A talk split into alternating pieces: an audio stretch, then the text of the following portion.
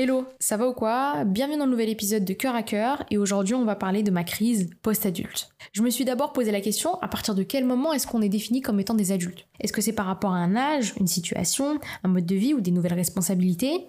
Et bon, je vous apprends rien mais d'après les définitions Larousse c'est ce qu'on retrouve sur internet, on est défini comme étant des adultes à partir du moment où on a 18 ans. Du moins, on est défini par la loi et par les gens comme étant adultes quand on a 18 ans. C'est leur critère. Mais quel est mon critère? À quel moment je me définis comme étant adulte? Et je pense que ça, c'est propre à chacun. Certaines personnes vont admettre le fait qu'ils sont adultes à partir du moment où ils ont 18 ans. Ils vont prendre le critère de l'âge comme étant le critère. Et d'autres vont définir ça par des changements de vie, par un changement de situation. Et pour ma part, j'ai compris le fait que j'étais en train de passer dans une autre phase de ma vie, que j'étais en train de totalement de grandir et enfin passer par cette frontière parce qu'il y a eu une accumulation d'événements. En réalité, j'ai été diplômée, j'ai obtenu mon premier CDI, mes amis ont commencé à se marier, certaines ont commencé à fonder une famille, on est dans des vrais projets de vie, dans des vrais projets. Et tout ça a fait que je me suis rendu compte que j'étais en train de devenir adulte. Et bien que c'était totalement source de joie et de bonheur, et que je suis hyper heureuse par tout ce qui se passe aujourd'hui, j'ai ressenti énormément de peur et un peu d'angoisse. Mais aussi beaucoup de joie.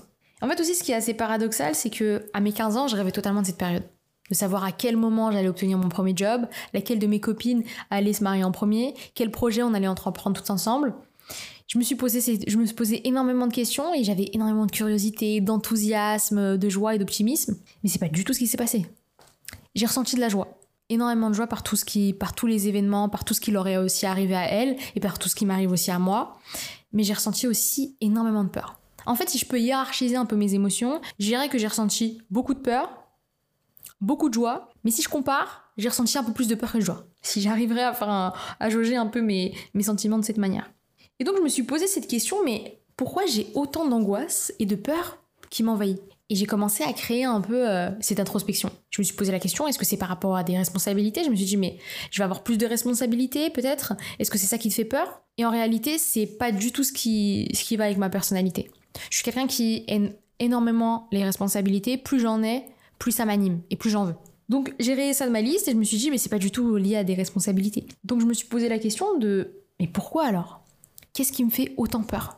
Pourquoi ce changement me crée autant de peur et autant d'angoisse? Et personnellement, donc là je parle en mon nom, je me suis rendu compte que j'avais peur de changement parce que aujourd'hui, j'ai totalement créé une bulle de confort.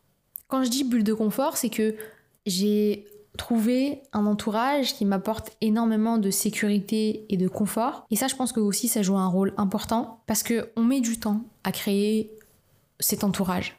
En tout cas, pour ma part, j'ai mis énormément de temps à rencontrer les bonnes personnes au bon moment et à trouver les personnalités qui vous réconfortent. Et je pense que tout ça, le fait que aujourd'hui mon travail me plaît énormément, que aujourd'hui j'ai trouvé le bon entourage, que j'ai les bonnes relations, que j'ai les bons projets, a fait que ça a créé cette bulle de confort, cette bulle où je me sens totalement en sécurité. Et inconsciemment, j'ai associé le fait de grandir, de passer à une autre phase de ma vie, au fait que ça allait éclater la bulle que j'ai mis tellement de temps à créer. Et c'est cet éclatement qui, pour moi, allait créer énormément de malheur. Dans le sens où euh, je me suis dit que j'allais perdre les gens que j'aimais énormément, ou que du moins ça allait brider un peu nos relations, que les projets qui me font autant passionner aujourd'hui n'allaient peut-être pas aboutir, que le travail que j'apprécie aujourd'hui, est-ce que il allait pas devenir une routine et que j'allais aussi passer énormément dans ma vie professionnelle en délaissant totalement ma vie personnelle? Et toutes ces questions-là, je pense, ont fait que ça m'a créé énormément de peur et d'angoisse. Ce que je tiens aussi à souligner, c'est que la peur n'est pas une faiblesse. C'est normal d'avoir peur. C'est hyper bateau comme phrase, mais c'est vrai, c'est normal d'avoir peur. Le changement fait peur, l'inconnu fait peur. Et c'est pas parce que vous ressentez de la peur que vous êtes dans une faiblesse. C'est la façon dont vous allez appréhender et utiliser cette peur qui va déterminer votre, votre proactivité. Ressentir la peur, c'est ok, mais il faut pas la laisser prendre le pas, en fait. Je pense que si j'étais restée dans cette bulle de peur et d'angoisse, j'allais pas réussir à réellement avancer et à apprécier ce qui allait m'arriver peut-être plus tard. Et ce qui est aussi important à dire, c'est que le changement, il est inévitable, qu'on en soit conscient ou pas. On a vécu énormément de changements dans le passé et j'ai survécu. Donc, pourquoi est-ce que je survivrai pas à ces changements futurs? Donc, le changement, il est inévitable. Et il y a un écrivain qui s'appelle Shems, je vous conseille, il y a un livre qui s'appelle Les 40 règles de l'amour, qui a été édité en anglais mais aussi en français, donc il y a une traduction, où c'est les 40 règles de l'amour, mais de l'amour dans les sens très larges. L'amour de l'autre, l'amour du divin, l'ouverture d'esprit, bref, il y a énormément euh, le rapport au matériel, etc. Bref, il y a énormément de, règles qui sont hyper importantes. Et pour ceux qui n'ont pas du tout envie de lire le livre, vous pouvez retrouver sur internet euh, plein de PDF avec les 40 règles en gros de tout le livre. Et donc il y a une des règles qui dit que comment sais-tu que le sens auquel tu es habitué est meilleur que celui à venir? Moi j'ai pris en compte que ma bulle allait éclater et que ça allait être le désastre total. En fait, parce que j'ai considéré que là j'étais au summum du confort, summum de sécurité et point. Et je me suis pas posé la question en me disant mais peut-être que après ce sera tout aussi bien, voire peut-être que ce sera mieux. Et avoir cette vision-là a en réalité changé le champ de vision que j'avais du futur. Parce que la peur et l'angoisse ont totalement bridé mon champ de vision. Et je pense que même ces sentiments-là auraient bridé mes actions futures. Parce que c'est important de laisser la vie couler. Il est temps de, suivre le flot. En fait, si je peux recorriger ma phrase, je dirais pas suivre, mais participer.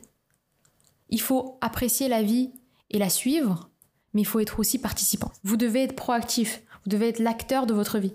Laissez couler les choses, certes, mais à quelle manière, à quel moment, comment.